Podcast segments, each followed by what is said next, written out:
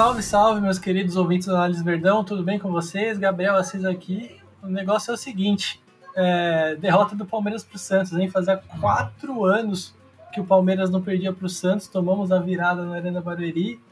E agora, meu amigo, agora é recolher os cacos e ver o que, sobra para 2023. O título brasileiro já beirava o impossível, agora mais ainda. É um jogo decepcionante porque a gente esperava uma resposta depois da eliminação, a gente esperava o Hendrick e o Kevin titulares e isso se refletindo no resultado melhor. É, mas realmente parece que 2023 não, não é o nosso ano, hein?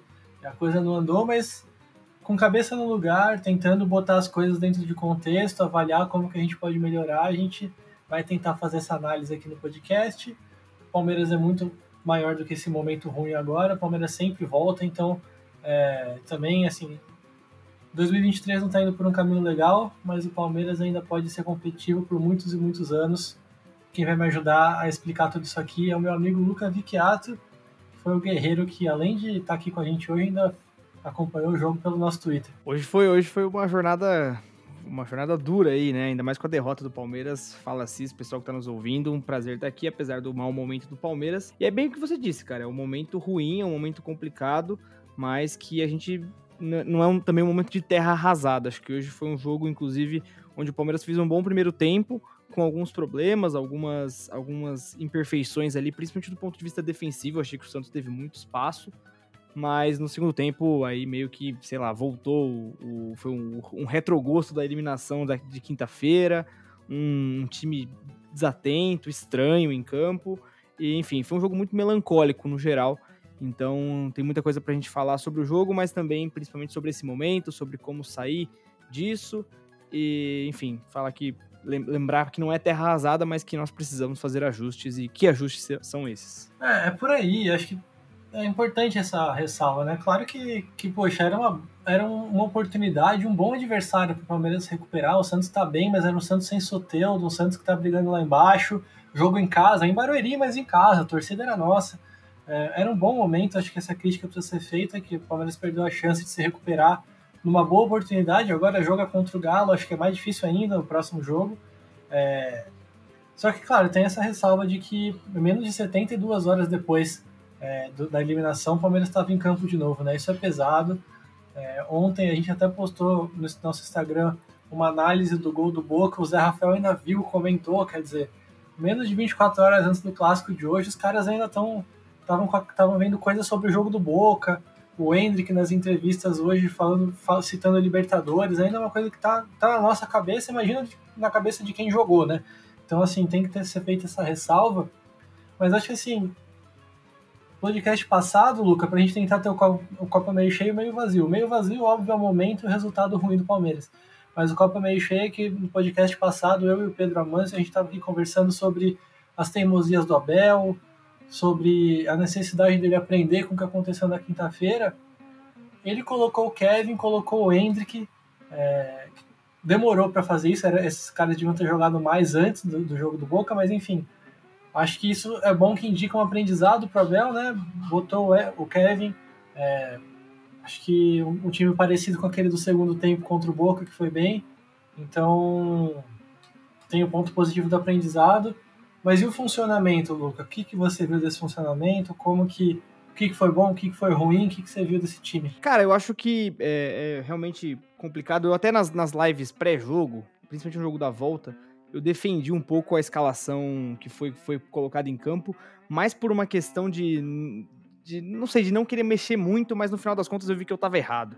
E realmente hoje acho que é, foi interessante ver essa mudança. Nós estávamos. Nós estávamos, exatamente. E... É, é que, é que assim, pessoal, o dia a dia muda muito. A gente não tem acesso ao dia a dia do clube, então acho que é, é complicado a gente ficar querendo apontar o dedo, tipo, devia ter feito isso se a gente tá lá dentro. Mas aí acho que a gente pecou por, por, cautela demais, né? Acho que a gente, mesmo não estando lá dentro, tava tão claro que a gente devia ter falado, velho, tá errado isso aí, Abel. Não, é bem por aí mesmo, cara. E assim, Hoje, é, o primeiro tempo, eu achei muito interessante ele colocar exatamente o mesmo time que jogou o segundo tempo contra o Boca. Porque eu acho que o segundo tempo contra o Boca, ele foi positivo, né, em alguns aspectos. Não foi um jogaço do Palmeiras, mas o Palmeiras conseguiu é, atacar, conseguiu ser um time é, mais agressivo E, enfim, hoje o primeiro tempo acho que foi um, um, bom primeiro tempo, como eu falei mais no comecinho.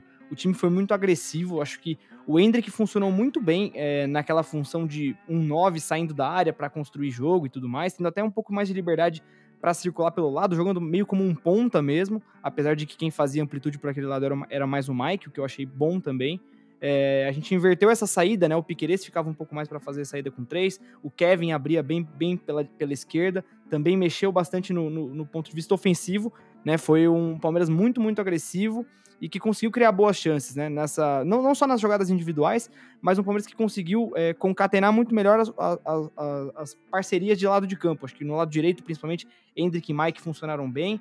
É, quem estava caindo por lá hoje era o, era o Veiga também, um pouco mais, que não vem bem individualmente, mas é, conseguiu, não comprometeu, digamos assim, essa boa parceria que, vinha, que vinha acontecendo.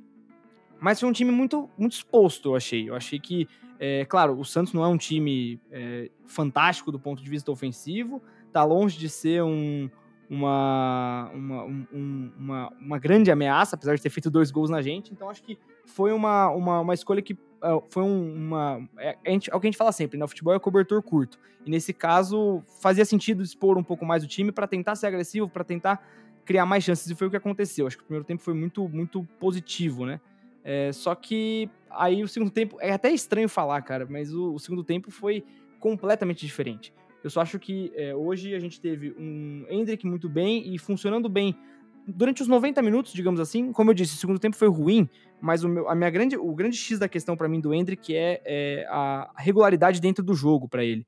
Eu acho que ele é um jogador que ele não tá pronto para jogar 90 minutos é, de, um, de um jeito é, positivo. E hoje foi um pouco diferente. Acho que ele não, não, não foi mal no, no, decorrer do tempo. Acho que contra o próprio Boca, na reta final do jogo, ele já, já sentiu um pouco, caiu um pouco de rendimento. É, e hoje não. Isso foi algo positivo. O Kevin, acho que faltou bastante também essa questão da recomposição dele, ele estava um pouco ruim em alguns aspectos, mas também, de novo, é um cara jovem, é, foi bem ofensivamente, então isso é, acaba tirando um pouco da, da culpa dele. Acho que o, o, é muito mais uma questão, essa exposição defensiva que eu falei, é muito mais uma questão de sistema, que a gente viu do Palmeiras desde o começo do ano, que passou por uma melhora e, a, e, e recentemente deu uma piorada. Acho que o, o, Palmeiras é bem aquele gráfico de né, começa abaixo, sobe e depois no, teve um pico de desempenho no meio da temporada e depois foi caindo. Então, é, acho que tá muito mais ligado a isso, atrelado a isso, ao Zé Rafael sozinho na volância, Gabriel Menino fazendo um jogo muito ruim também, sobrecarregando o próprio Zé Rafael. Então acho que esse foi o primeiro tempo do Palmeiras. A tônica foi essa. O Palmeiras é, criou boas chances, foi, foi agudo, o ataque funcionou bem. Até é, acho que, por exemplo, um cara que foi muito, eu vi muito sendo muito criticado no Twitter e tudo mais é foi o Rony, mas que acho que não comprometeu hoje. Inclusive funcionou bem essa, essa movimentação dele empurrando a defesa para trás e o, o Hendrick recebendo com um pouco mais de espaço né? Porque apesar do Santos ter jogado com uma linha de cinco atrás, não era um time que fechava muitos espaços, que marcava muito bem, era um time que ainda estava ali, é, tinha espaço para jogar e o Palmeiras se aproveitou bem disso. Só não conseguiu concluir tanto em gol e, e acho que até no primeiro tempo daria para fazer mais de um gol. Mas enfim, é, aconteceu que o Palmeiras não conseguiu fazer mais de um gol e aí a gente toma um empate e aí muda completamente o panorama para o segundo tempo. Mas do primeiro tempo é isso que eu vi. É boa, é uma boa. Eu acho que é interessante que dessa forma até contra o Boca mesmo, o próprio Piqueires acho que cresceu de rendimento. É, talvez hoje não tenha também não, mereça esse destaque todo, mas acho que contra segundo no segundo tempo contra o Boca também a gente viu o próprio Piqueires crescer de rendimento com ele ficando o cara da saída em três. É, e aí é, acho que é uma maneira, talvez, do Palmeiras se rearranjar. O Hendrick como esse cara que vai da direita para dentro, sempre encostando no centroavante. Acho que é, ter um centroavante ao lado do Hendrick sempre ajudou ele na base e não tem por que ser diferente no profissional. É, enquanto e aí você libera o corredor para o Mike, que vai muito bem, enquanto o Piqueires, que é um cara um pouco mais previsível, se ele já fica sempre espetado como ele costuma, mas sem o Dudu para jogar com ele, ou sem algum destro para jogar com ele, ele fica, ele tem dificuldade. E aí eu acho que dessa nova maneira, com o Kevin mais aberto, o Piqueires na saída em três, subindo só na boa, acho que é um caminho para o Palmeiras aí nesses jogos que restam no fim do ano. É... E, e aí, Palmeiras, beleza, o primeiro tempo acho que foi dentro do, do aceitável ali, né? Conseguiu fazer 1 a 0 muito complicado tomar um gol no último minuto. Acho que isso são alguns vacilos que denotam um time que está carregado, um time que está desgastado. Aí tem a eliminação, tem o fato talvez da gente ter forçado demais no começo do ano e aí tá faltando gás agora. Tem o elenco curtíssimo, que é a principal questão, com certeza. É, acho que a gente fala mais disso nos próximos tópicos, mas é, é, um, é, é vacilo de time ou imaturo ou carregado, que está em queda. E, e aí isso tomou gol no, no finalzinho, né, Luke? Aí o segundo tempo complicado, né? Toma, toma virada, não consegue jogar bem. O Abel fez um monte de substituição surpreendente, trocou meio campo inteiro. No finalzinho tirou o zagueiro para ir para a bafa, coisas que ele não costuma fazer, né?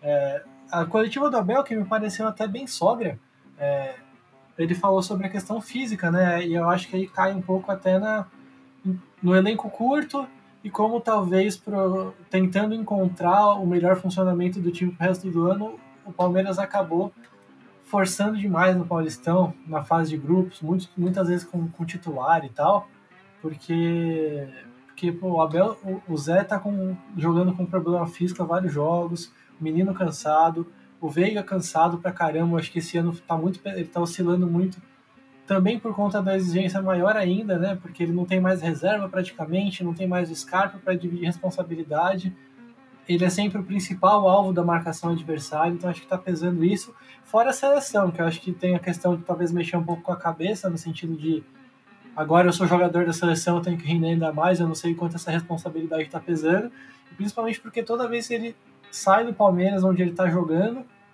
vai para a seleção, passa duas semanas treinando de, dentro de um método diferente, de um modelo de jogo diferente, só treinando, também não vai para o jogo e quebra todo o ritmo dele dentro do Palmeiras. Então acho que eu, vejo esses dois fatores para o Veiga tá oscilando. Hoje ele foi substituído também, Luca. E aí, segundo tempo, melancólico, né? Melancólico, cara, terrível. Acho que, assim, é, o que acontece. Gente, vamos pensar, para pensar o jogo de. De o, a gente, né, o futebol tem várias, várias maneiras. Várias maneiras não, né? São, ele, o, o jogo de futebol ele tem várias áreas que, que o compõem. Né? Você tem o mental, o físico, o técnico e o tático. É, o, o, acho que esse gol do Santos afetou muito o mental do Palmeiras negativamente, porque foi o que a gente falou. O Palmeiras fez um bom primeiro tempo, não sei o que, não sei o que. Aí, numa falha, num lance, toma o gol de empate. E pro Santos, é muito uma questão de. Cara, o, o time do Santos tá brigando para não cair. É, é, um, é, um, é, um, clube histórico do futebol brasileiro que nunca foi rebaixado. Então, você imagina como deve ser pros jogadores do Santos essa responsabilidade. Então, é, para eles era assim, cara, a gente pode ganhar esse jogo do Palmeiras. O Palmeiras acabou de ser eliminado, não sei o que. Não é um time imbatível. E foi isso que aconteceu. E pro Palmeiras pesou negativamente. Acho que veio toda essa questão que a gente falou da, da, da, da eliminação, voltou um pouco, talvez, essa questão mental, e isso pesou bastante. E a questão física, é, é, é, acho que você foi muito bem, cara. O Zé tá já esgotado, o próprio menino também, é, claramente, ele é, tá caminhando em campo. É, o Rafael Veiga, isso às vezes, isso não é necessariamente falta de vontade, muito às vezes não, né? É, é, é, o cansaço, cara. É estafa mental. A gente tá em outubro já. E o futebol brasileiro é muito pesado no sentido de que ele, você tem uma competição como o, o Paulistão, por exemplo, que o Palmeiras em alguns momentos teve que fazer bastante força para ganhar, como foi o caso contra na, na, final, né, contra o Água Santa, depois de perder o primeiro jogo, que até se refletiu, por exemplo, num, numa derrota na Libertadores, que o Palmeiras escala o time reserva para se preparar para a final para o Água Santa, para se poupar para isso. E aí você tem mais Copa do Brasil, Brasileirão, é, a própria Libertadores também, como foi. Isso pese, o elenco do Palmeiras é muito curto, a gente não teve é, rodagem né, durante a temporada. Isso é, isso é muito complicado, é muito cruel. E acho que hoje foi assim o ápice da, da, dessa fadiga mental de tipo, cara, acabamos de ser eliminados da Libertadores, estamos jogando um jogo fora da nossa casa. É, obviamente o torcedor foi em menor número por ser longe da por ser longe, né, não ser na, na capital em específico, é, por, pelo jogo de quinta-feira também. Eu sou uma das pessoas que não fui no jogo de hoje por conta de quinta-feira e não porque eu amo menos o Palmeiras e tal, mas é que é, é para mim é muito fora de mão ir para Barueri. Eu iria para manter o rating, para tentar chegar num, numa com ingresso na final, mas acabei não indo porque tinha que trabalhar, enfim e né, o TR e hoje o podcast e tudo mais, então acabei não indo. Então isso pesa muito é, pro, pro, pro jogador, querendo ou não. E essas mudanças também que acho que foram feitas, foram mudanças muito para, cara, refrescar o time, mas que, querendo ou não, você mexeu muito na característica também.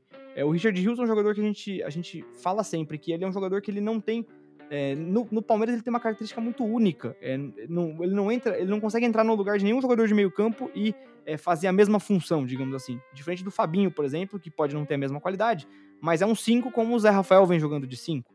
Ou, enfim, o, é, outros, outros nomes dentro do elenco. O próprio Jailson também, que não vem sendo utilizado.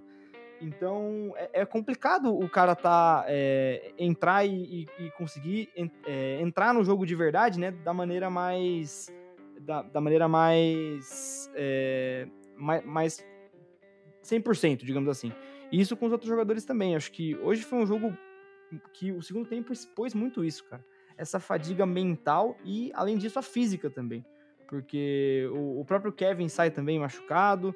É, você tem o, o menino. O, o, é, essa foi a substituição, né? É, Zé, menino e Veiga. Ele trocou o meio-campo inteiro. E entraram três jogadores que, cara, é, em situações normais não deveriam ser a primeira opção para serem reservas do Palmeiras. O Fabinho, o John John, o Richard Rios talvez. Mas enfim, é, sabe, falta muito, muito lastro para esses caras. Esses caras jogaram um pouco durante a temporada inteira. E aí a gente pode questionar, ah, mas o Abel podia ter colocado eles mais. Mas imagina o treinador também olhando para o banco e falando, cara, esse cara não tá pronto. Eu posso eh, perder dois pontos aqui, três pontos aqui, porque eu vou colocar esse cara que não tá pronto eu posso queimar ele para um futuro, enfim. É, é, é, muito complicado. A gestão toda de ano do Palmeiras passa por essa, essa por esse elenco curto e por essa dificuldade de você ter de experimentar coisas novas. Para você mudar o time do Palmeiras, você precisa mudar a característica do jogador. Isso é muito complicado. Você não tem jogadores de outras características no banco, outras características que, é, que, que, complementem, que façam com que o Palmeiras tenha essa possibilidade de mudar, né? É, então, isso acaba sendo complicado. E hoje foi um exemplo muito grande disso. Segundo tempo, eu, de verdade, eu não lembro de uma chegada do Palmeiras, uma teve um, um lançamento do John John lá no final, que o Hendrick resvala na bola e o João Paulo quase aceita. Mas, tirando isso, é, o Santos foi muito mais incisivo com o Marcos Leonardo chegando, o Julio Furque entrando depois também, é, entrou bem no jogo. É, e, enfim, foi, foi um, um segundo tempo onde o Palmeiras estava nas cordas mesmo. E o resultado não podia ser outro, porque a gente estava muito mais próximo de tomar o gol do que de fazer o nosso segundo. Quer fazer parte de um grupo exclusivo do Análise Verdão no WhatsApp e ainda ter acesso a chamadas de vídeo para falar sobre o Palmeiras e os segredos do trabalho do Abel? Se torne um apoiador do Análise Verdão. Com planos a partir de R$ reais mensais, você ajuda o projeto a crescer, trazer conteúdos melhores e ainda recebe benefícios imperdíveis. Acesse apoia.se barra Análise Verdão e faça parte. E aí eu quero voltar no ponto do desgaste que isso gera. E isso que o Luca falou de que, é verdade, sai uma peça do Palmeiras, tem que reorganizar o time inteiro, porque não tem, não tem uma um equilíbrio de características. Saiu do Dudu, você não tem um ponta para jogar aberto do jeito que ele jogava. Você tem que ou abrir o Mike, ou muda o Arthur, ou, ou você coloca o Kevin, que talvez seja o que mais se assemelha, mas aí é um, um cara totalmente cru, ou você coloca o Breno Lopes e tem um decréscimo técnico monumental, ou você adapta o Hendrick, ou você tira o Rony da posição que ele é melhor e que ele já tá. Que, e que o time está acostumado com ele há três anos, que é de centroavante. Enfim, é muito complicado mesmo equacionar tudo isso. É, e eu acho que isso contribui muito, porque, ó, primeiro que o Veiga e o Zé Rafael já estão tendo que correr dobrado no meio campo o ano inteiro, um pouco pela saída de bola que a gente falou o tempo inteiro aqui, só com o Zé Rafael à frente da defesa, que muitas vezes deixa o time desequilibrado no começo do ano, e principalmente porque eles têm que compensar sempre o Gabriel Menino, que é um volante que tem muita dificuldade para defender, que desliga muitas vezes na parte defensiva, que não tem a agressividade necessária, não tem as leituras corretas. Então, já tem isso que o Veiga e o Zé Rafael têm que correr dobrado por causa do Gabriel Menino. Fora isso, é, essa ausência de banco faz com que eles tenham que ter, com que o Abel tenha que forçar ele o tempo inteiro, forçar os dois o tempo inteiro. É, eles jogam mais, eles jogam mais, eles descansam menos. Tem o, tem o desgaste físico disso, o desgaste mental disso talvez até o fato deles saberem que eles não têm substituição à altura aumenta a, responsa aumenta a responsabilidade e o peso que eles sentem, e isso aumenta o desgaste mental também. É... E aí eu acho que isso está dificultando muito a vida deles. É, eu imagino o desgaste que, que esse elenco curto gere no próprio Abel. É, tanto que eu acho, poxa, porque a gente estava tá, avisando há tanto tempo como a escalação que ele escolheu para jogar com Boca não funcionava, e ele mesmo insistindo, tá, acho que mostra realmente essa dificuldade de lidar com um elenco tão desequilibrado, com, com, a, com, no, com a falta de peças confiáveis de substituição e também talvez esse desgaste, é tanto desgaste para gerir, gerir isso que pô, tá, talvez esteja até afetando um pouco a capacidade de, de, de julgamento dele mesmo, de, poxa, é, ser teimoso em algumas coisas, ele tirar um zagueiro para colocar o Flaco Lopes, ele nunca fez isso na vida no Palmeiras, ele nunca foi esse cara de, puta, estamos perdendo, vamos empilhar atacante, seja o que Deus quiser, ele nunca fez isso, ele, o, o jogo que talvez tenha sido a maior aula da carreira dele contra o Atlético Mineiro no Mineirão, na semifinal da Libertadores, que Deus e o mundo, até na transmissão do jogo, falando não, que o Palmeiras estava com três zagueiros, aí o Abel coloca o Gabriel Verão no lugar do Rony, todo mundo reclama, não, porque precisa ir para cima, tá perdendo o jogo. Mas o plano dele era outro, existia uma maneira de melhorar o time sem perder o equilíbrio, foi isso que ele fez aquela vez. E não é a primeira vez que ele sai tirando o zagueiro, o meio-campista, para enfiar o Flaco lá na frente para tentar cabecear a bola e aí o time fica com um buraco no meio campo, fica totalmente desequilibrado. Esse não, não é o Abel. Então eu acho que realmente ele entrando num momento de desgaste, que ele tá, tá também com. Ele tá muito carregado, acho que é difícil isso não passar pro time. Acho que isso se transmite nas coletivas, muitas vezes um pouco fora até da. Sabe assim, o técnico falar umas coisas meio nada a ver para desviar foco é a estratégia mais velha do futebol e faz parte. Mas o Abel tá até se passando nisso de tão carregado que ele tá é, ele tá as reclamações dele, o negócio do sistema, de, de roubo e tudo mais, acho que pô, tá, tá difícil, assim. Acho que essa data FIFA vem numa hora perfeita para tentar baixar um pouco a bola todo mundo, bora respirar, bora né, sair, vamos desanuviar um pouco. É, mas enfim, o que eu quero dizer é isso, acho que esse elenco curto tá gerando desgaste imenso e, e, eu tenho muita curiosidade, acho difícil que isso não impacte na, na, na, intensidade, na qualidade dos treinamentos. A gente sabe que hoje o treino é treino é jogo, jogo é treino e, e aí o, se o treino não vai tão bem, porque você não tem porque a qualidade do elenco não é tão grande, acho que fica difícil também, é, precisa de competitividade no treino, mas hoje é tão definido quem é titular, quem é reserva, que essa competitividade talvez não seja tão alta é uma situação difícil de lidar, Luca. E aí eu acho que a gente pode cravar que é o pior momento da Arabel. Como que a gente sai dele? É, não, é o pior momento da Arabel. E eu acho que até você foi perfeito na sua, na sua fala. Eu acho que a gente tem que lembrar, cara, o Abel Ferreira tá no terceiro trabalho dele como treinador. Né? Ele treinou o Braga, depois ele treinou o Paok e agora ele tá no Palmeiras. Ele vai, completar, ele vai completar três anos daqui a pouco, né? Quer dizer, acho que já completou três anos no comando. E, cara, é, é as, as, coisas não são preto no branco, né? Às vezes a gente acha que, aqui no Brasil principalmente, é, em outros lugares do mundo também, eu acho que isso é um pouco de balela, que aqui no Brasil é pior, mas a gente ultimamente tem, no Palmeiras tem feito uma, uma, uma coisa que assim, momento de crise, termina o trabalho e acabou e vai embora. Né? E é o pior momento da era Abel, e acho que é o, o momento onde isso fica mais exposto. Porque talvez houveram momentos, por exemplo, o começo do ano, a gente falou bastante da saída 3 mais 1, da como a saída do Danilo impactava no time, piriri e como a diretoria não foi atrás de, um, de, um, de uma reposição, e como o Palmeiras, sem o Danilo, mas mantendo o mesmo esquema, a mesma maneira de jogo, não estava funcionando. Só que é, era um nível de competitividade diferente, era, era começo de temporada e tudo mais, então as coisas meio que foram se acertando em termos de resultado. Mas eu acho que esse momento é um momento para a gente olhar e refletir naquilo que a gente está fazendo como clube, né? O que o clube está fazendo, o que a diretoria está fazendo. É, o Léo falou no, no, vídeo da eliminação é, que a, aquele pilar, né? Diretoria, jogadores e, e, treinador.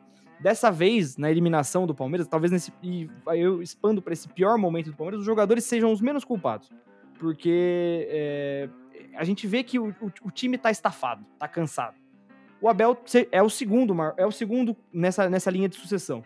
Porque por mais que ele seja um ótimo treinador, esteja, ele faz um trabalho fantástico no Palmeiras, ele tem muitos recursos, a gente já viu tudo isso. Ele foi teimoso em alguns aspectos, em alguns momentos. Desde a saída do Dudu, a gente vem falando sobre essa, essas questões do, do, do, Arthur de titular, das, das, poucas mudanças e tudo mais, de como que é, o time não estava rendendo, e não só porque não estava apresentando resultado, mas porque não estava rendendo, né?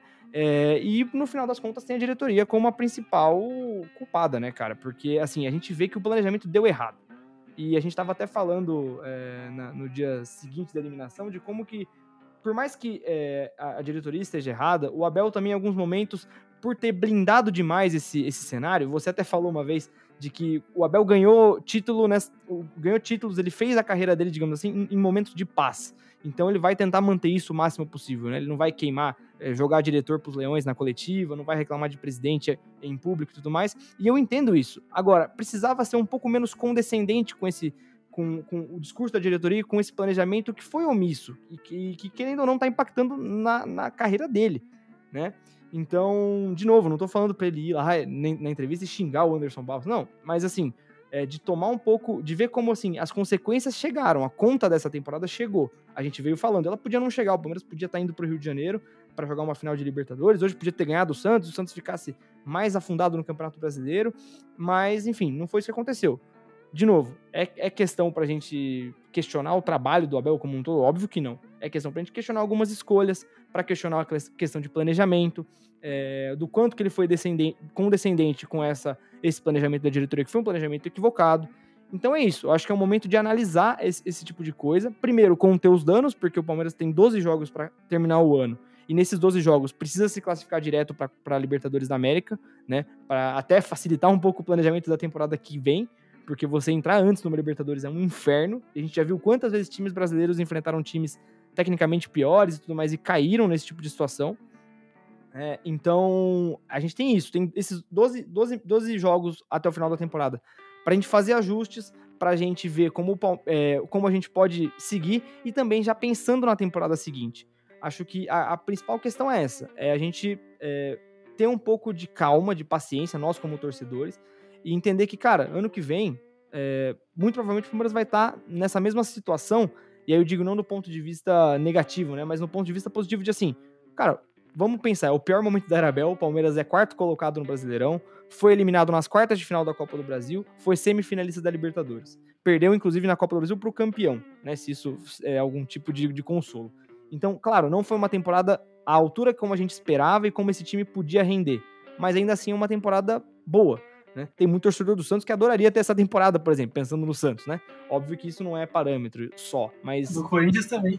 Do Corinthians também, exatamente. Sabe, a gente precisa ter esse, esse problema. Eu sempre olho, é, eu gosto de olhar para um, um, trabalho que é um trabalho que eu acompanho bastante, que é o trabalho do Simeone no Atlético. Temporada é, do, no Atlético de Madrid, né? Temporada passada, o primeiro semestre do Atlético foi horroroso. Time foi eliminado na primeira fase da Liga dos Campeões, não foi para a Liga Europa, no, no Campeonato Espanhol estava mais ou menos, se não me engano, até tinha, já, tinha, já tinha sido eliminado da Copa do Rei. E no, e o segundo, no segundo semestre, o Simeone arrumou a casa depois da pausa da, da, da, da Liga dos Campeões. O time foi é, brigou até o final para ser o segundo colocado, né? Porque o Barcelona estava bem, bem adiantado. E agora o Atlético começa bem essa temporada. Então, é só um exemplo, mas o Liverpool, por exemplo, do Klopp, o Klopp está completando oito anos no comando do Liverpool, acho que foi hoje ou ontem, alguma coisa assim.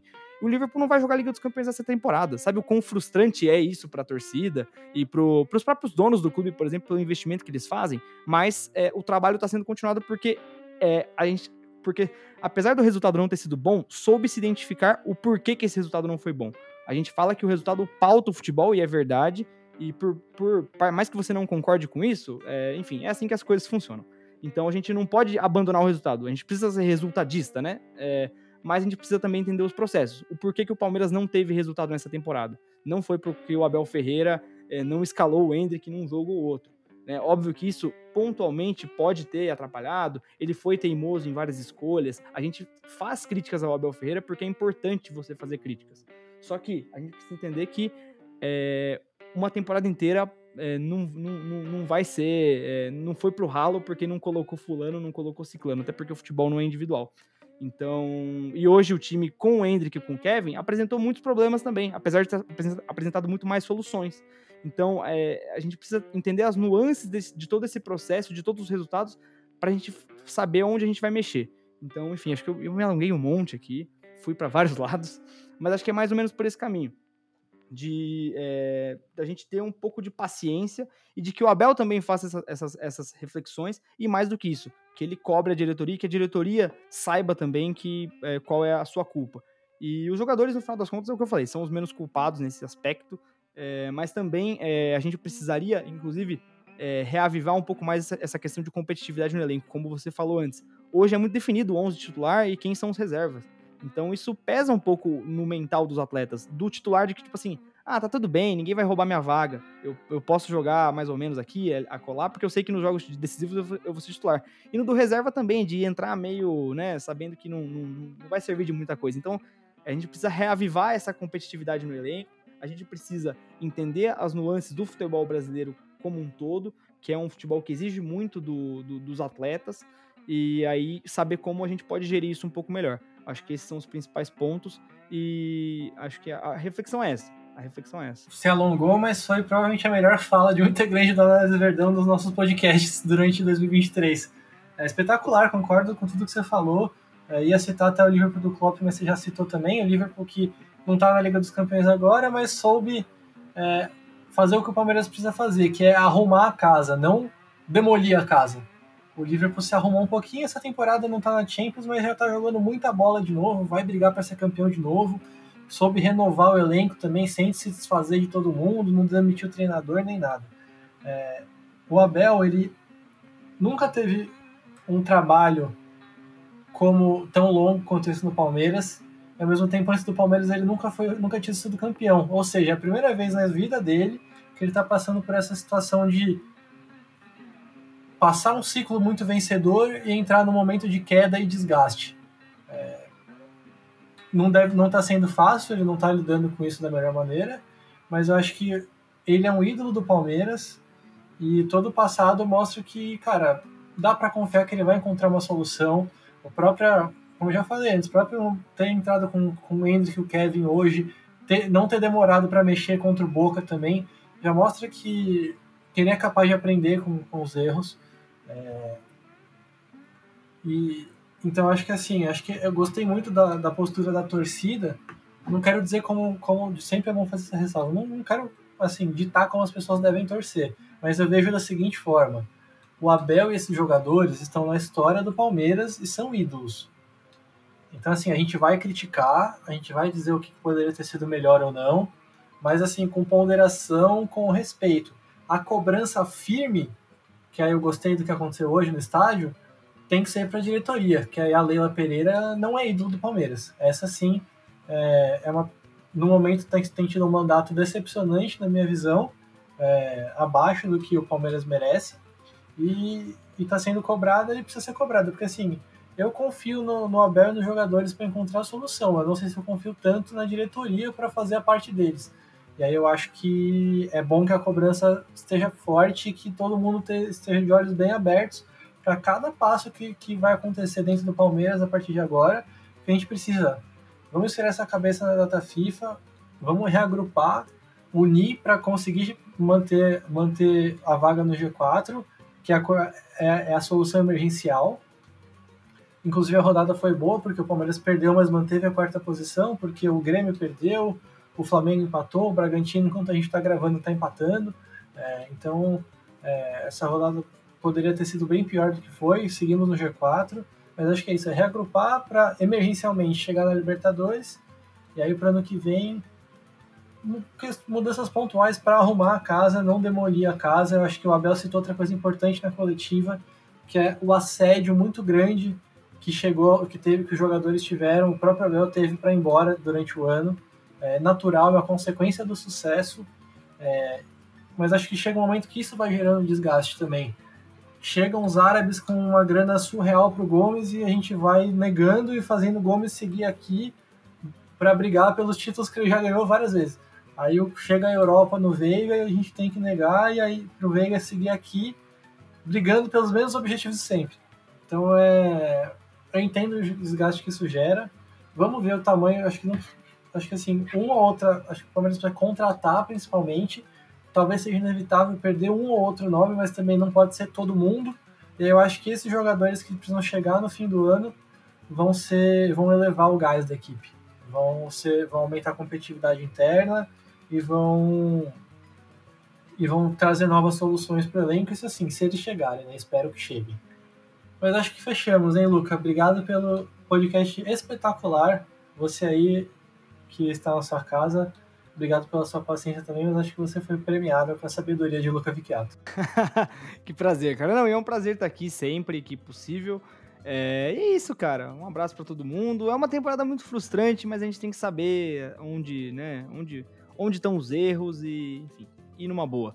É, de novo, não é terra arrasada, cara. É, o que a gente falou antes, tem torcedor do Santos, do Corinthians, que mataria por ter uma temporada igual a do Palmeiras, cara. Então, assim, é óbvio que a gente não pode se contentar com isso, mas a gente tem que entender também que estamos numa posição boa ainda e podemos melhorar sempre.